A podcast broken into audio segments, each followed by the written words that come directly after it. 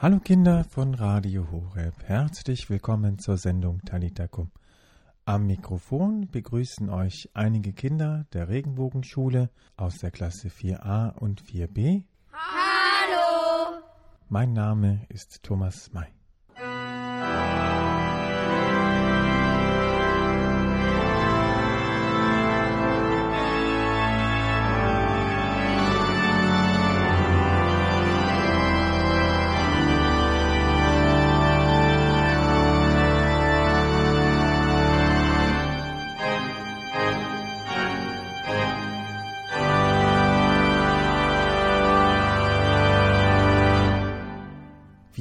Hören könnt, sind wir diesmal nicht in der Schule, sondern wir sind hier in der Kirche in St. Michael in Dormagen.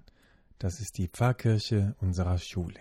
Heute geht es um die Frage, wie funktioniert eine Kirchenorgel? Und ich bin sehr froh, dass unser Kirchenmusiker Herr Lothar Bremm uns eine kleine Führung seiner Orgel geben wird.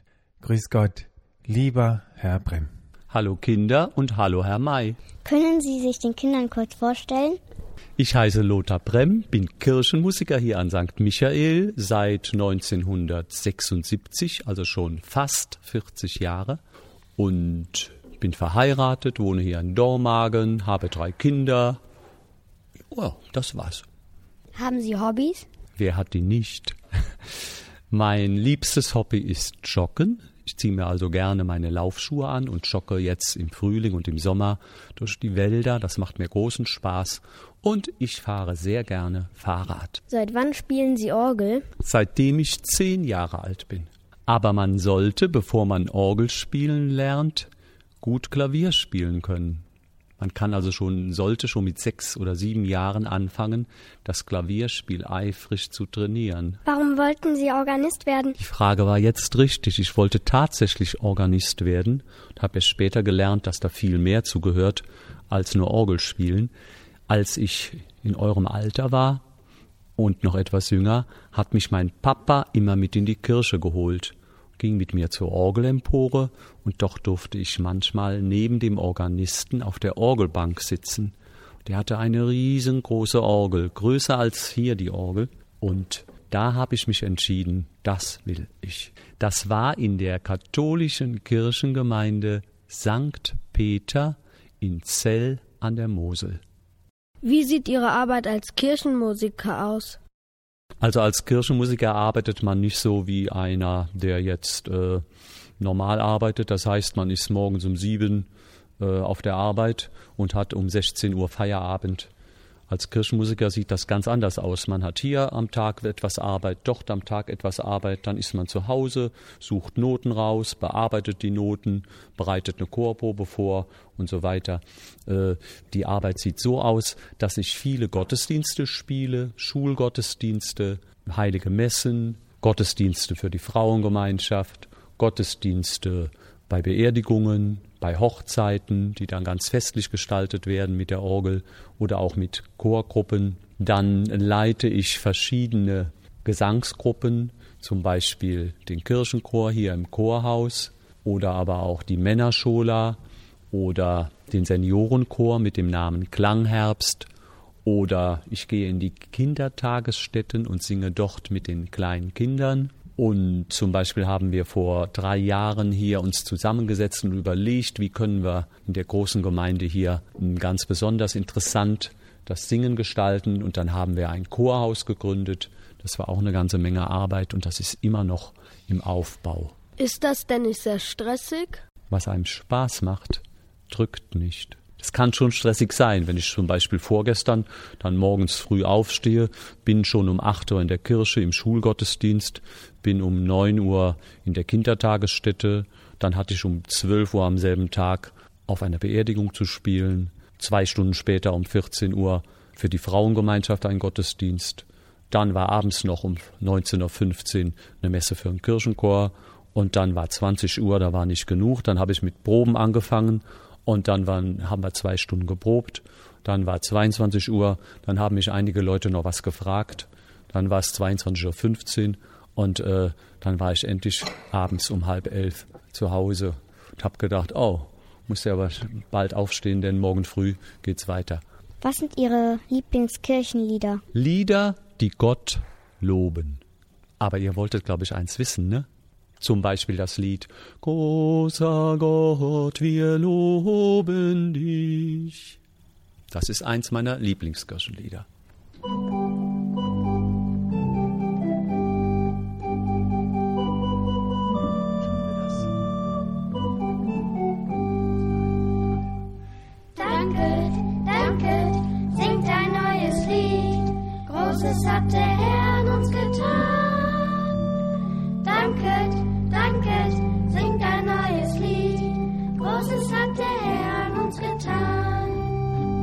Ja, freuet euch im Herrn und jubelt immer da. Kommt, singet eure Jubellieder laut.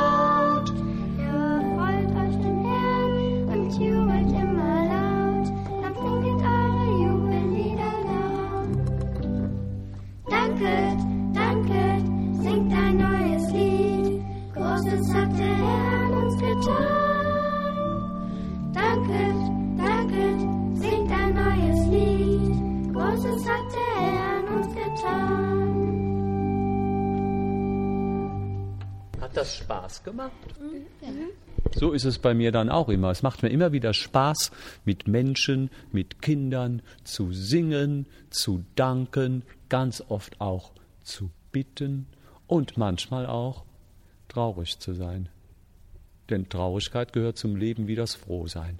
Wie funktioniert eigentlich eine Kirchenorgel? Die Orgel braucht zum Spielen Luft.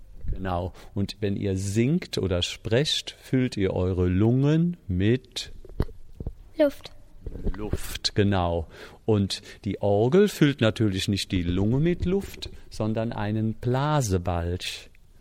Und der Blasebalg ist ungefähr so groß wie eine Badewanne und wird nicht mit Wasser gefüllt, sondern mit Luft gefüllt. Das habt ihr gerade gehört.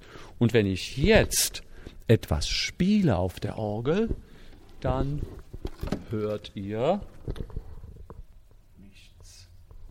Warum? Weil sie immer noch Luft holt? Luft ist genug da. Die Orgel ist die Königin der Instrumente und hat nicht nur eine Klangfarbe, sondern ganz viele. Eine winzig kleine Orgel hat nur eine Klangfarbe, aber eine größere Orgel hat zehn oder zwanzig oder dreißig oder hundert oder zweihundert verschiedene Klangfarben. Und diese Orgel hier hat 26 verschiedene Klangfarben und die Klangfarben nennt man Register. Du kannst mal lesen, welche Klangfarbe ich jetzt wähle. Lies mal. Flöte. Jetzt wähle ich die Flöte und spiele ein Lied.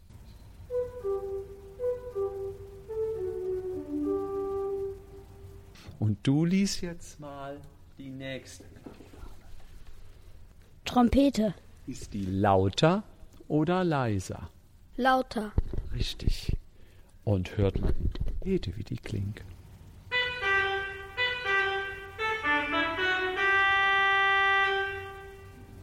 Jetzt zeige ich euch mal, wie die Orgel funktioniert. Das kennt ihr. Das ist eine. Flöte. Was für eine Flöte? Blockflöte. Warum heißt die Blockflöte? Weil die hier eine, einen Block hat. Einen Flock, einen Block. Und wenn ich da reinblase, ich baue die mal auseinander, dann strömt die Luft auf diese Spalte und fließt nach draußen. Dann entsteht ein Vakuum innen drin. Kennt ihr ein Vakuum von der Flasche, wenn man da dran mal saugt? Und die Luft fließt wieder rein, nach innen in den Flock. Und dann wird es doch zu eng und sie geht wieder nach draußen. Dann entsteht ein Vakuum und dann geht sie wieder rein. Raus, rein, raus, rein, raus, rein. Und das geschieht einige hundert Male in der Sekunde. Wenn ich den Ton A spiele, dann geschieht das ungefähr 440 Mal in der Sekunde. Hört mal. Die Luft kommt also auf den Flock, geht nach innen zu eng, geht nach außen, Vakuum, geht nach innen und das 440 Mal in der Sekunde. Dann entsteht eine Schwingung und die trifft unser Ohr. Richtig. Mit dem Ohr können wir hören. Und so entsteht bei der Orgel bei fast allen Pfeifen der Ton. Und wenn ihr mal guckt hier an der Blockflöte den Flock, wenn ihr euch mal rumdreht und den, die Pfeifen schaut, seht ihr den Flock bei den Pfeifen? Seht ihr diese Spalte? Man nennt sie auch Kernspalte. Und diese Spalte, dort wird der Ton, entsteht der Ton, indem er hin und her flattert. Also das ist das Loch unten an der Pfeife, ne? Ja, das ist diese Spalte, ja, oder das Loch an der Pfeife. Einige Pfeifen haben auch ein Bad. Genau. Der Bart da. Ja, genauso, wenn ich dann mal etwas deutlicher spreche, lauter? dass etwas lauter ist. Diese Pfeifen sind da ein bisschen leise und damit die ein bisschen lauter werden, geht der Mann, der die Pfeifen formt, man nennt ihn den Intonateur, hin und macht diesen Bart bei den Pfeifen, die ein bisschen zu leise sind, hin. Ne? Mhm. Also diesen Trichter ist ja eigentlich gar kein Bart, ne? wie wenn man die Hände vor den Mund nimmt. Singt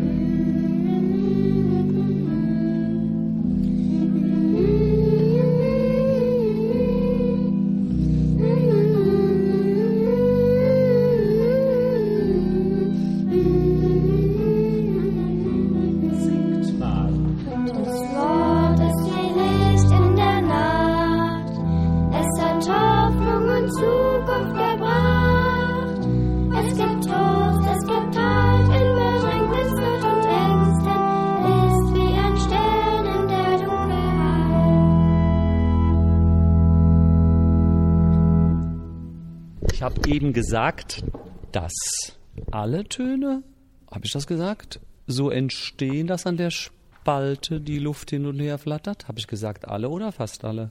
Ich hatte gesagt fast alle. Denn es gibt auch einige wenige Pfeifen, da entsteht der Ton ganz anders. Da entsteht der Ton so, wie wenn ihr hingeht und nehmt zwischen die Daumen ein Grashalm. Kennt ihr das? Habt ihr alle? Also auch heute geht das noch, du noch nicht.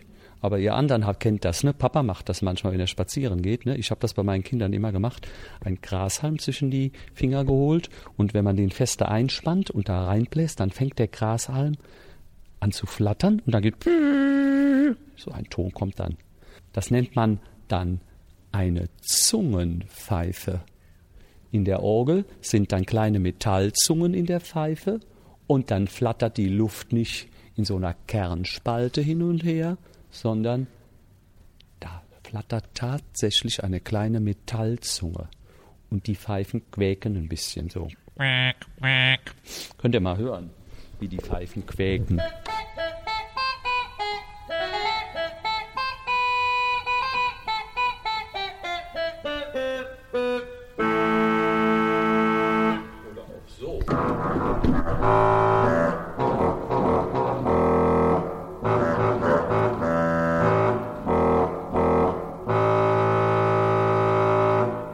Aber so diese Orgel, habe ich ja eben zu Beginn gesagt, hat 26 verschiedene Register, so nennt man die Klangfarben.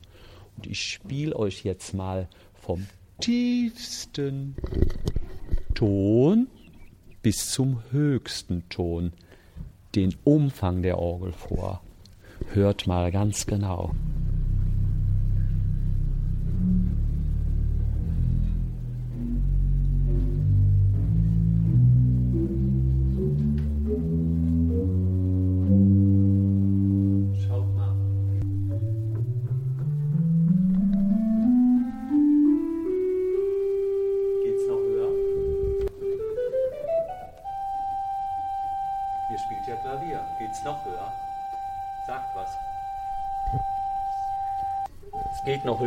die Tasten ja am Ende sind, ne, geht es noch höher, wenn ich die Register wechsle. Und jetzt gehe ich hoch zu den allerhöchsten Tönen.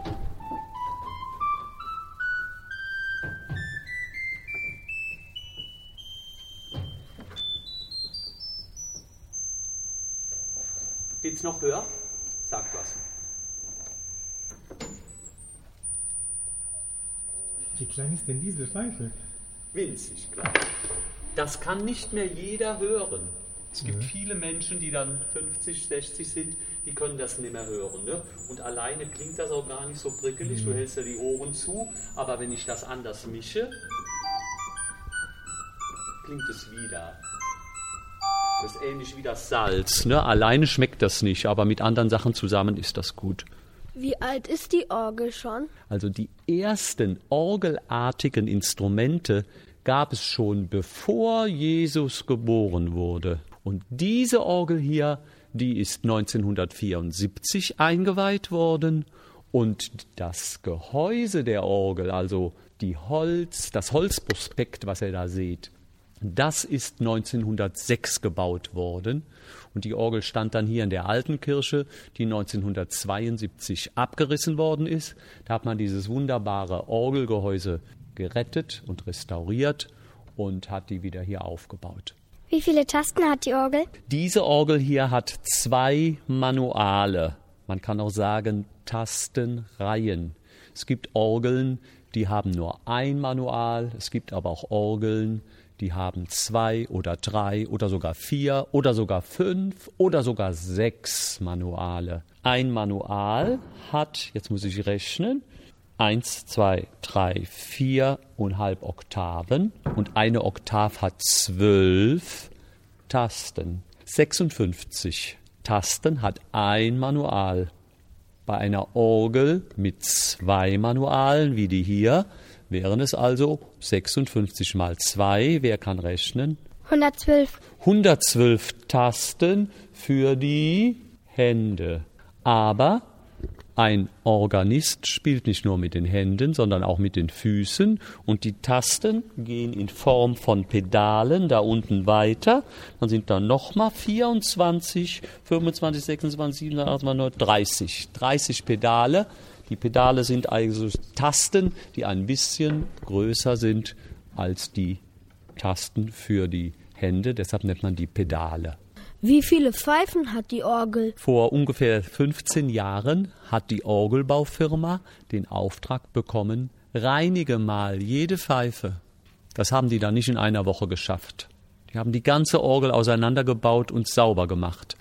Dabei ist der Orgelbauer hingegangen mit seinen Helfern und hat die Pfeifen gezählt und hat das auch innen an der Orgel an das Gehäuse geschrieben. Diese Orgel hat 1690 Orgelpfeifen. Das heißt aber nicht, dass ich 1690 verschiedene Töne habe. Denn wenn ich jetzt hier mit der Flöte spiele, klingt ein Ton. Spiele ich mit dem Register, was Sesquialta heißt, klingen zwei Töne. Da steht auch drauf zwei Fach.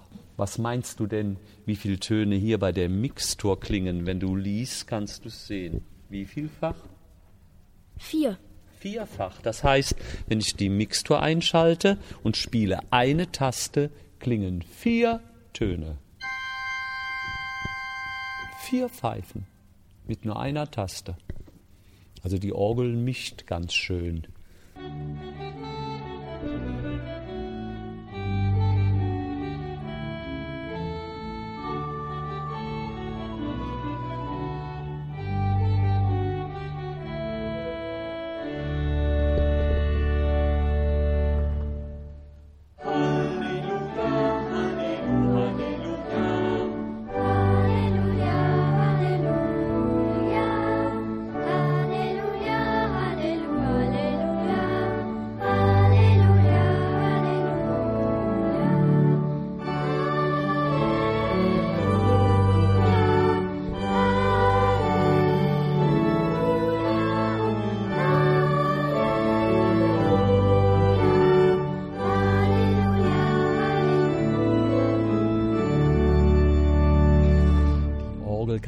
wunderbar leise Klänge spielen. Hört mal.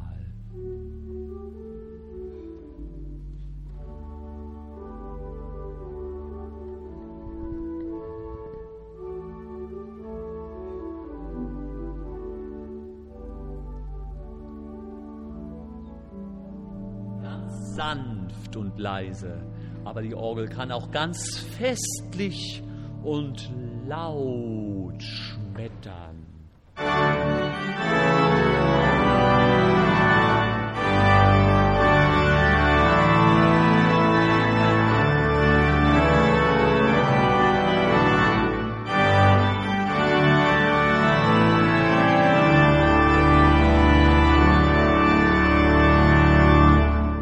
Und die Orgel kann auch hingehen und kann ganz, ganz, ganz schnell die Klänge zwischen laut und leise wechseln.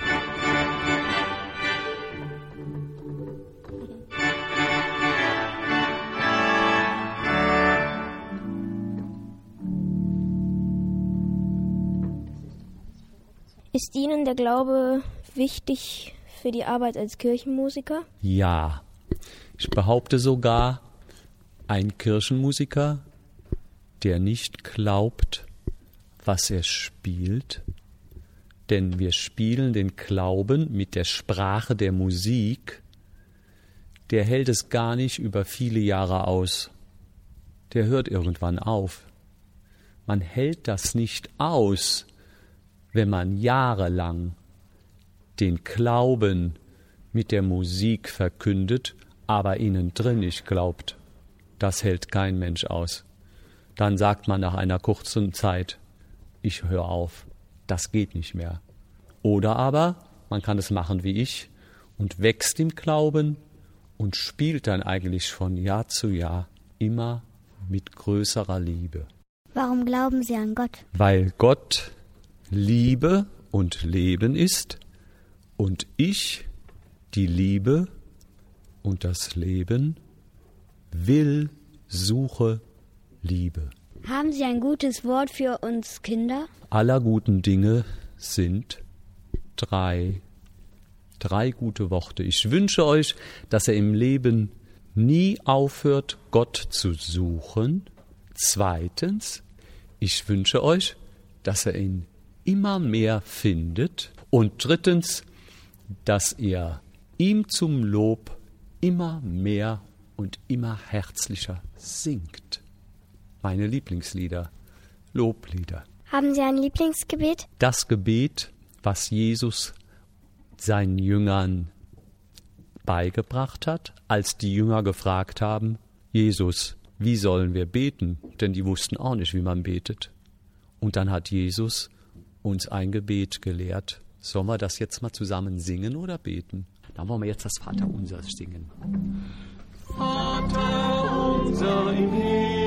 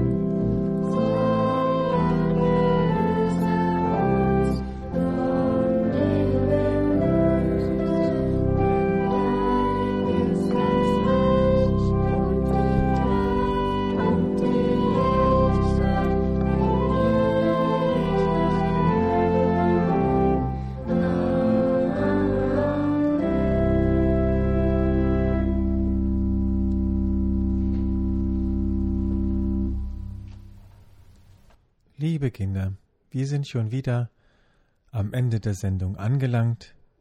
Ganz herzlich bedanke ich mich fürs Zuhören, fürs Mitmachen. Ein besonderen Dank geht an unsere treuen und tapferen und fleißigen Kinder der Regenbogenschule, die auch nachmittags noch mitarbeiten und so interessiert sind. Vielen Dank für euer Beispiel und für eure Hilfe. Einen besonderen Dank auch an den lieben Herrn Bremm, der uns die Orgel so wunderbar gezeigt hat was sie alles kann und wie sie funktioniert. Vielen herzlichen Dank. Gerne geschehen. Wer die Sendung noch einmal nachhören möchte oder sie verpasst hat, könnt ihr natürlich jederzeit unter horeb.org als Podcast runterladen. Ihr könnt auch den Link verschicken, Freunde einladen. Auch viele andere frühere Sendungen könnt ihr nochmal nachhören. Macht es gut. Bis zum nächsten Mal. Tschüss. Tschüss.